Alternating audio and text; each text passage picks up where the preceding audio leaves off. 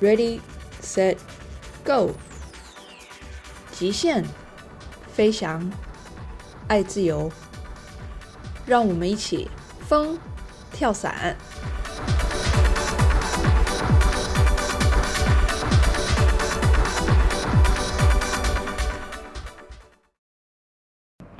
本集节目将承接上集。心理专家 Victoria 会继续跟我们分享，在恐惧的影响之下，我们的身体及大脑会如何引导我们做决定。如果你还没有听过上一集，或是已经忘了我们聊了些什么，欢迎你回放收听。废话不多说，让我们开始吧。首先，我们要看就是跳伞和结婚。我们可能首先要看的是有多少这个世界上有多少人在跳伞，这个世界上有多少人结婚了，然后所以跳伞相对来说，它其实是一个很多人他没有真正有机会去了解接触的一个东西，它是一个完全是一团迷雾，就是我们叫做 full of uncertainty 的一个东西，就是所有的东西都不确定。但是结婚的话，我们每天都看到周围的人在结婚，所以我们并不会真正的去思考这件事情，就是会给我们带来的这个影响会是怎么样的。这这就像是你，比如说我，我们拿我们之前有讲过，就是说拿 skydiving 和呃和这个开车来比较，我们也知道开车你每天会发生很多车祸。呃，会会是，就是它也是有很大风险。实际上，开车你你这个出危险的风概概率和风险有可能还要大一些。嗯，呃，因为有太多你不可控的因素。但是，呃，跳伞的话，其实很多因素是你自己能够控制的。但但是很多人会觉得说，哦，开车就是很自然啊，开车就是一件正常的事情。对，这就好有点好像说，其实我恐惧的，其实很多人恐惧的点。不是说这个结果会变坏，而是说这个结果是我不可预测的。嗯，就是 uncertainty 和 bad results，它是两个我们经常会有一些混淆的东西。呃，就我给你打个另外的比方，就是说之前啊，呃，有那个科学杂志就出过一个报道，就是说，就是你得了 COVID 以后。它有可能会对你的心血管啊、心脏呀，就是你身体的各个方面有一个长期的影响。然后当时就有人拼命的在转这个东西嘛，就大家就好像一种很大的一种恐惧。嗯，然后我我有个朋友就说。啊，好奇怪哦！你你跟他们说 COVID 会对人产生那个长期性的心血管影响，大家就很恐惧。但是你跟他们说酒精和抽烟会对你身体造成这个长期的这个恐惧，甚至于你又会有可能会死。但是你你你可以看到说，他们就是群体在对待这两件事情上的这种恐惧，好像是不成，好像是不成比例的，好像是不是理性的一个，对吧？就大家都知道我抽烟喝酒。呃，我有可能会肝硬会肝癌，我会死。对，但是他们还是会这样去做，就是因为这是一个群体的体验，就是说所有人都在这样做的时候，我的理性思考会变低。然后，呃，也是当然也也是因为酒精和烟，它是会产生一些就是大脑的那种依赖。但是你可以看到的是，人在面对这两件事情的时候，一个是。不确定，它有可能会造成一些长期的影响，但是没有说你的 COVID 长期的这个影响会导致你死亡吧。然后，但是酒精和抽烟，我们是知道说你在积累到一个程度以后，它是很大概率会影响你的一个寿命风险是，但是你可以看到人是如何看待这两个问题的。其实这样子看起来，人生真的还蛮有趣的哈，就好像好像有有有一句话就是说。就是如果一旦一个谎言传了，传到大到一个程度的话，它也会变成一个事实。嗯，它其实也是反映出了一种人的一种群体行为吧。但是因为通常来说，我们说当一个行为它不是一个群体行为的时候，比如说当跳伞，它是一个很 unique 的一个 experience 的时候，所以。人对于他的这种体验和我看到群体性行为大家都在进行的这样一个状态，他是反应是会不一样的，他的这种恐惧是会更具象化一些的。所以总归来说，跳伞的人还不够多，这是原因。我觉得是，就是说跳伞这件事情，嗯，它是一个选择，它也是一个，嗯，怎么说？你对生活一个看待的一个方式，就是它会是一个突破。但是我们要，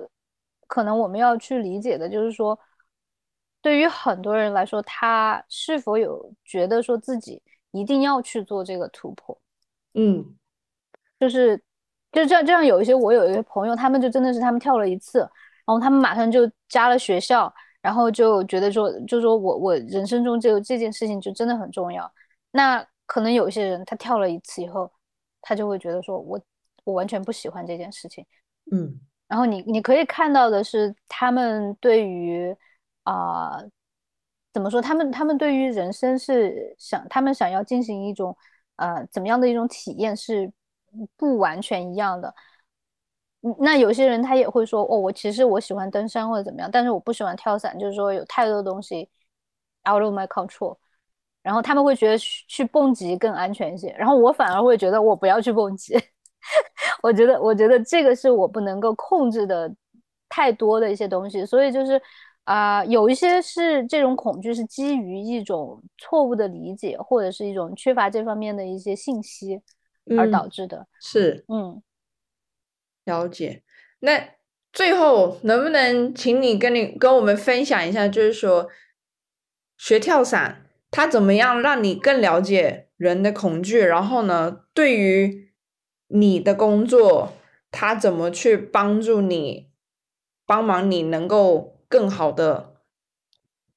去教人家如何去面对他们的焦虑？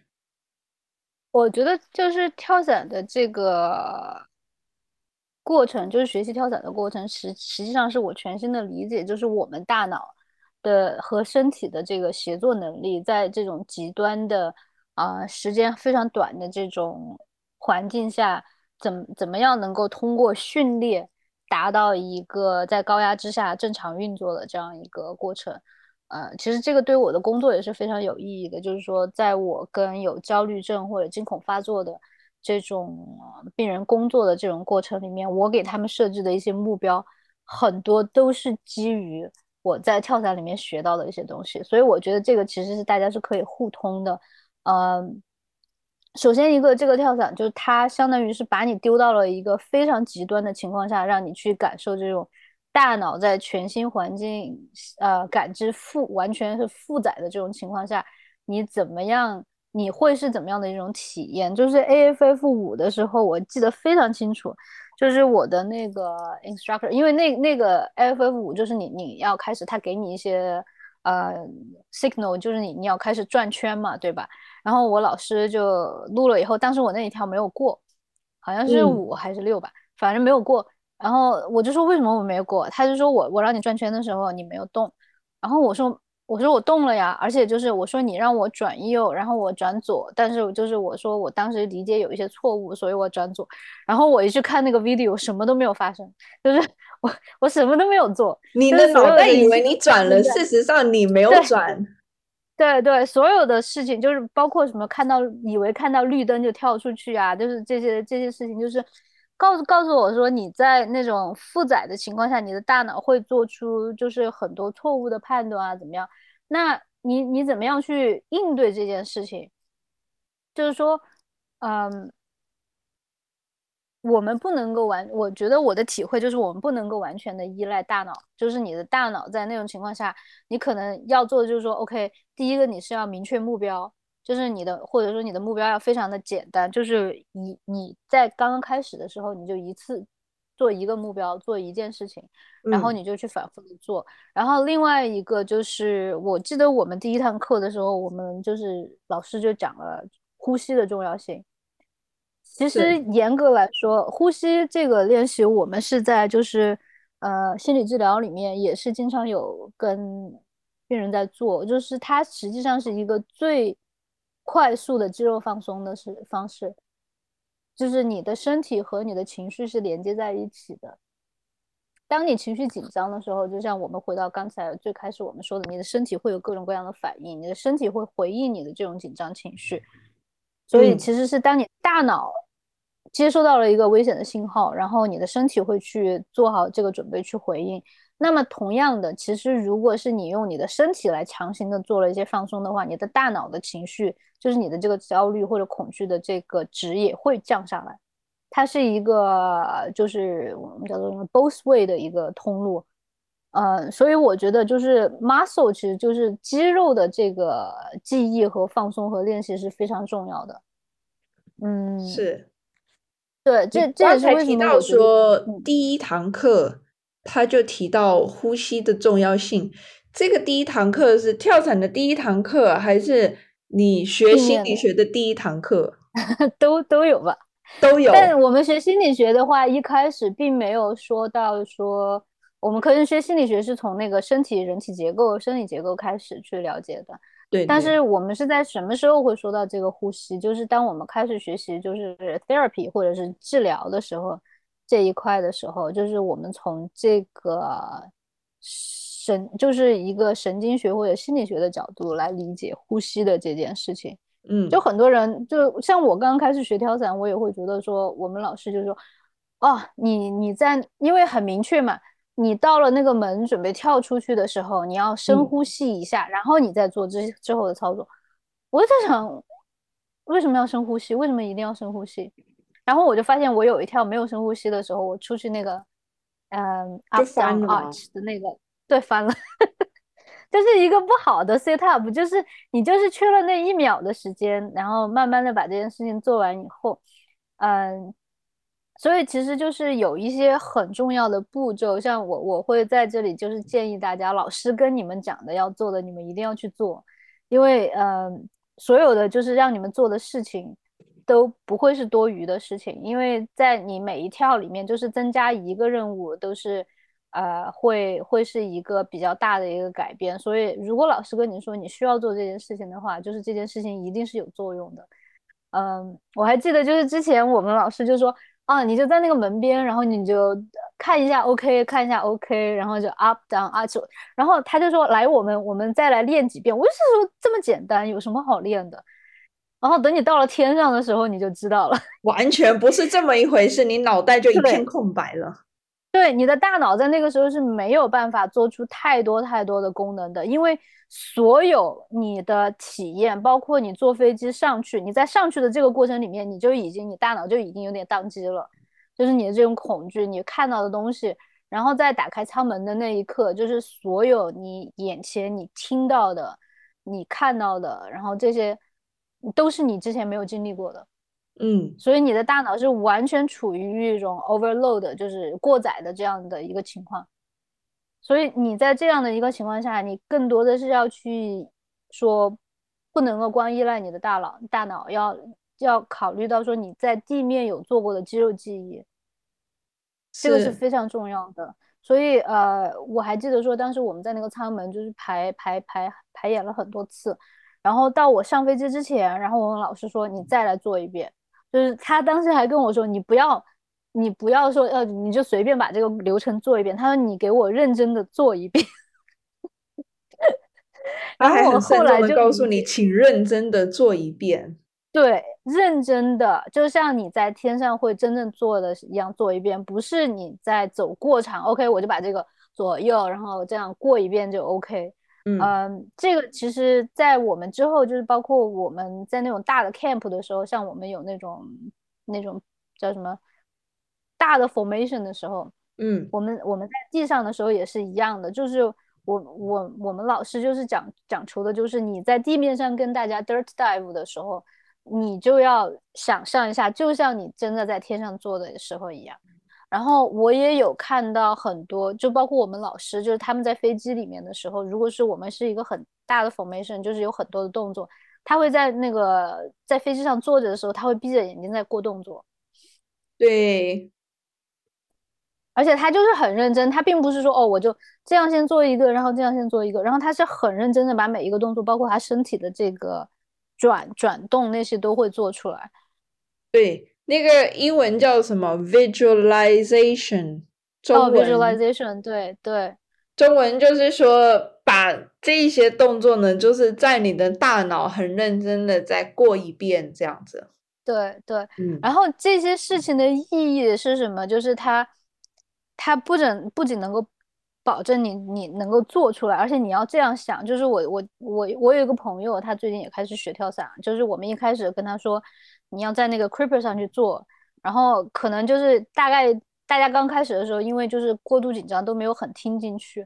然后他有一个 session 就 fail 了，fail 的原因是因为他手伸到后面，他抓不抓不到那个把手 deployment，对 deployment 的那个东西。嗯，然后我就我就有当时有跟他说，我说你抓不到，这是一个客观的现实，就是当时你在天上，但是你必须 tell 这个 rig，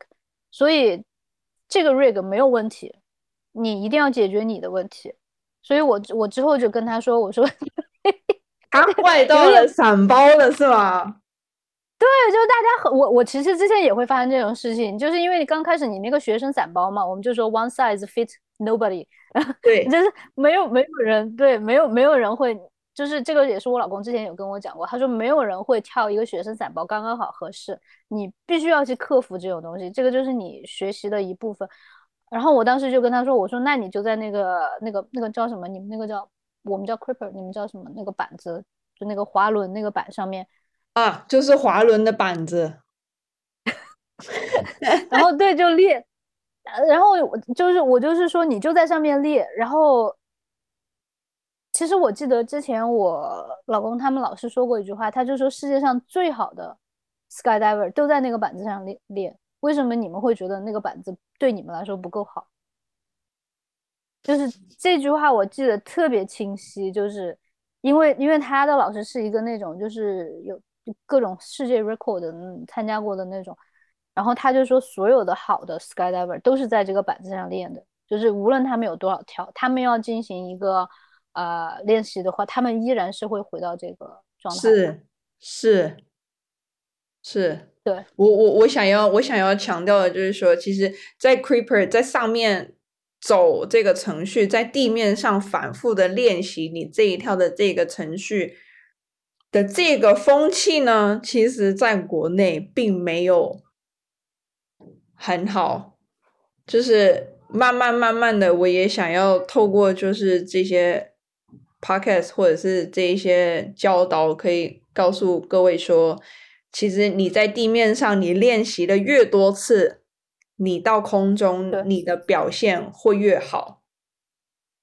对，对，因为它这一些这所谓的 muscle memory 肌肉记忆，它会减轻一些你大脑上面的负担。对，因为其实你刚开始做一个操作的时候，你的大脑很难说能够控制到你身体的某一块每一块位置。所以在这个状况下面，你你想，你如果是你在地面做一个 muscle memory，或者说你跟其他人做一个，你你记住的不仅是你的这个 body body position，你的身体姿态，你的肌肉，你还记住的是你跟别人的眼神交流，你跟别人的位移，然后所有的这些东西，当你在地面已经模拟过很多次了以后，你在天上来说，这对你来说，对你的大脑就不是一件新的事情了，你的大脑就能够。就是进行更多的操作，嗯，对，而且当时我就是这样跟我朋友讲，我说反正你想嘛，你在地面上你练二十分钟、半个小时，你在 Creeper 上练练这样就已经很久了的话，你可以省掉那么多钱。你在天上考不过的话，你反正你也要给钱。你你想一想，你做哪个工作能够在这么短的时间内省下这么多钱来？也是，哎，这是一个非常好的想法，我可能以后会。对啊，你就是要找到他们的动力。你就是要找到他们的动力，因为实际上你在地面上有很多可以做的事情，你有很多可以练习的东西，但是你为什么要等到你在天上去 fail 了这个 session，然后你再来交钱，再重新再重新过一遍呢？是非常非常的有道理。对，你要抓住他们的那个 motivation。对，好，这个我会记得。好。那我来为今天我们做的这这个探讨呢下一个总结。我的总结呢，我总共总结了四点。第一个呢，就是寻找原动力；第二个呢，就是理性思考；第三个，呼吸放松；第四个，就是不要完全依赖大脑，就是一定要做很多肌肉练习、肌肉记忆。对对，不要太呃，怎么讲？训练你的肌肉，其实它就等同于就是说，不要完全依赖你的大脑。那还有还有什么资讯你想要跟我们分享的吗？呃，我可能就最后再分享一点吧，就是因为在我们学习的这个过程里面，我们或多或少都会发生一些事故，然后这些事故就是就是我们回到最开始的那个话题，就是你有一些不好的体验以后，然后你就会对这件事情产生一一份恐惧。然后我的个人经历的话，我是会建议你说，当你在就是你你一定要跟你的老师有一个就是 debrief，就是事后的一个呃。总结，然后就是你这一跳的一些原因导致的，然后要可能要设定一些下一跳的目标或者 plan。但是你，我会建议说你在身体恢复了的前提下，呃，尽快回到运动去重建这个体验，能够这样能够置换掉你这个不好的体验。呃，因为我我之前有发生过一些事故，然后在我没有。就是在我没有办办法回到这个运动的时候，我会不停的去脑子里面会 replay 这个最后一跳这个不好的体验，然后这个是一个不停的在强调的一个过程。所以就是你你可以通过一些各种各样的方式，比如说跟老师讨论，然后制定一些计划，然后做一些恢复性的练习，然后这样子就是让你嗯，就是那个叫什么 stay currency 或者怎么样的，然后能够你能够到时候去把这件事情就是重新。做一遍，然后置换掉这个体验。嗯嗯，对我我记得我第一次我第一次开背伞的时候，我下来开开过背伞，我落地之后呢，教练就问我发生了什么事情，然后呢，总之到最后他就问我说：“那你现在身体上有没有什么不舒服或者是受伤？怎么样怎么样的？”我说：“没有，我的身体上没什么大碍。”他说：“好。”那你现在就再上去跳一次。他说，因为要克服你现在心里切散这个恐惧，最好的方法就是你及时的再上去跳一次。对，对，这这这个经验我我记得非常非常的清楚。我到嗯基地以后，第一件事情我会把我的 rig 我的伞包挂好，然后就开 AAD，然后我就会去拿我的头盔，然后把 Audible 打开。然后我会把所有东西就是 go 就是 go through 一遍，然后这个会减少我在跳之前的这种恐惧。就是你其实也是每个人都可以通过说你做一些常规性的一些检查，然后就是 build up 你的这个习惯，然后来减少你对于跳伞这件事情的一个恐惧。因为当你把所有的东西都养成一种呃有秩序的习惯进行了检查以后，你心里面的那个。呃，不确定性，或者是你的这个担心，说什么事情在某一方面，或者你的装备会发生意外的这个恐惧就会降低很多。所以就是你一定要建立起自己的一套，就是做事的一个方式和顺序。这个是帮助我应对我的恐惧，或者我的这个，因为你到周布顿以后，周布顿是一个很乱的一个环境，可能就是。呃，我我不知道你们那边啊，反正我去的时候，就是大家有的在叠伞，有的在怎么样，然后就有各种各样的音乐啊这些。然后刚刚开始的时候，我都会非常的紧张，我都会很紧张，然后觉得很乱。然后，但是我发现在这个过程里面，如果我自己给自己安排一些我我们叫做 rituals，就是你的一些日常，你到 drop zone 会做的一些事情，你把这个呃安排的一些计划串起来，比如说我嗯嗯是。谢谢你的分享，我觉得这个也是非常的有用的。不不不只是可能对于一般学员，或者是说一些 fun jumper 来讲，那你们的顺序就会是说，哎，到了基地，然后呢，把我的装备弄好。那相呃，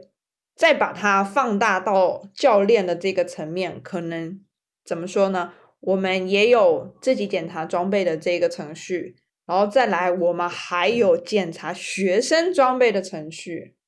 对这些，这个的确是一个非常非常好的建议。好，今天呢，非常感谢 Victoria 来跟我们分享这么多专业的知识，让我们学习到他恐惧的一个本质，以及我们面对恐惧的一些本能心理跟生理上可能会有的反应。那更重要的是，如何增加我们对于恐惧、焦虑的认知，以及我们要可以如何去克服它的一些方法。那希望呢，这些资讯多多少少对于你在面对人生的十字路口的时候呢，它能够帮助你做出最适合你的一个决策。也希望呢，这一集的内容可以帮助鼓励到那些想着要跳伞，但是呢，却还迟迟还没有行动的这一些人，勇敢的踏出你的第一步，跟我们一起感受一下这个飞翔的喜悦。感谢你收听今天的风跳伞。如果你喜欢我的频道，请你帮我分享、订阅，也给我一个五星的好评。如果你有任何的问题或者是评论，也欢迎你使用节目的资讯栏的那个 email 来跟我联系。你今天呢，再次谢谢 Victoria 无私的分享，谢谢你，风跳伞，我们下次见喽，谢谢，拜拜。